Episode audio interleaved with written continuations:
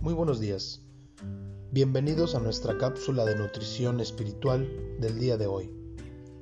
El tema de hoy es Adorando a Dios al ofrendar. La lectura devocional está en Marcos capítulo 12, versículos 41 al 44. Sin duda alguna, uno de los temas que más se nos dificulta rendir al control de Jesucristo es el tema financiero no es de extrañarse que Jesús haya utilizado buena parte de su ministerio de enseñanza para abordarlo.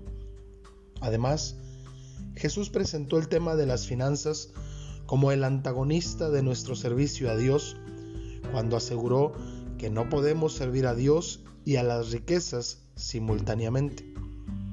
Cuando reconocemos que Dios es nuestro proveedor, emprendemos el camino para rendirle a Él esta área de nuestra vida. Así es como podemos adorar a Dios al ofrendar.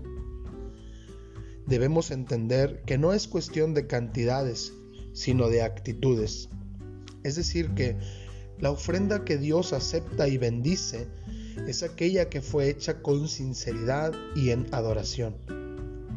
A través de esta enseñanza entendemos que todos podemos adorar a Dios ofrendando, aún en medio de la pobreza.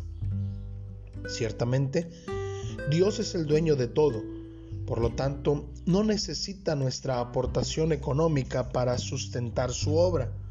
Sin embargo, Dios ha diseñado esta manera de bendecirnos cuando le otorgamos a Él el primer lugar en nuestra vida, aún en el área de las finanzas.